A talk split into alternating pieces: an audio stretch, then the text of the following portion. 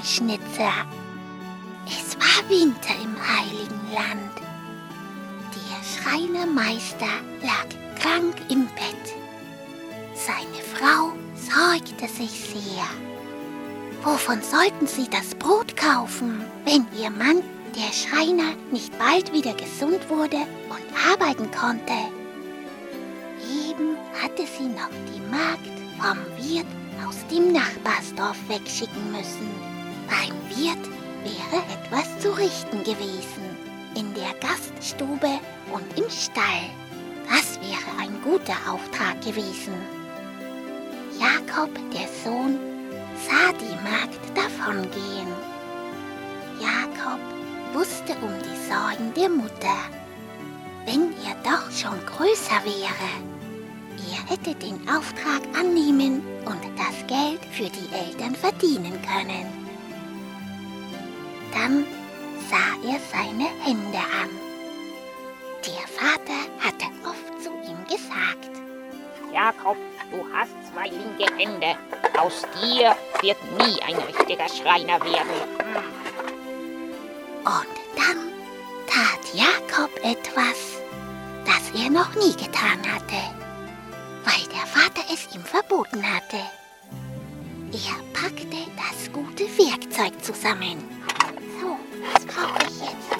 Das gute Stemmeisen, den scharfen Hobel, den Hammer, die Zange, die Raspel, den Geißfuß und die Säge. Bis jetzt hatte er nur mit dem alten, schlechten Werkzeug arbeiten dürfen. Aber wenn der Vater krank war, dann musste er jetzt der Schreinermeister sein und den Auftrag gut erledigen. Wunderte sich sehr, als Jakob mit dem Werkzeug auf dem Rücken kurz nach der Magd in die Wirtsstube kam. Hm, hatte nicht die Magd eben noch gesagt, dass der Schreinermeister krank war? Hm, wer bist jetzt du? fragte der Wirt den Jungen. Bist du nicht der Jakob, der Sohn vom kranken Schreinermeister? Jakob nickte. Ja, das bin ich. Weil mein Vater krank ist, werde ich eure Sachen richten. Sagt mir nur, was zu tun ist. Dem Wirt war es recht und er zeigte dem Jungen, was herzurichten war. Aber recht schnell konnte man sehen, dass der Vater wohl recht hatte.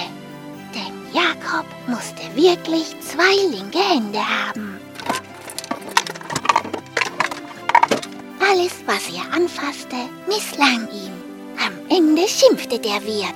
Rühr mir bloß nichts mehr an. Du hast ja mehr kaputt, als du herrichtest. Draußen im Stall ist noch eine Krippe. An der kannst du noch dein Glück versuchen. Und dann scher dich davon.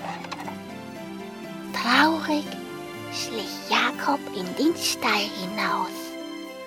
Mit zitternden Händen richtete er die Krippe wieder auf und fing an, sie neu zusammenzuzimmern. Da passierte etwas Seltsames. Mit jedem Handgriff, den er tat, ging ihm die Arbeit besser von der Hand. Seine Hände fühlten sich an,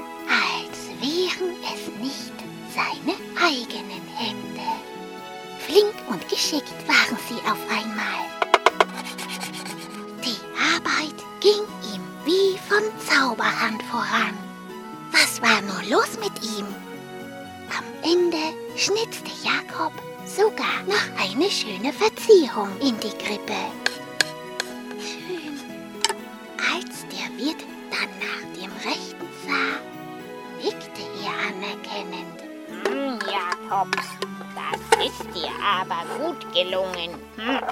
Du scheinst mir eher ein guter Krippenschnitzer zu sein. Hier hast du deinen Lohn. Jakob bedankte sich, packte sein Werkzeug zusammen und eilte schnell nach Hause.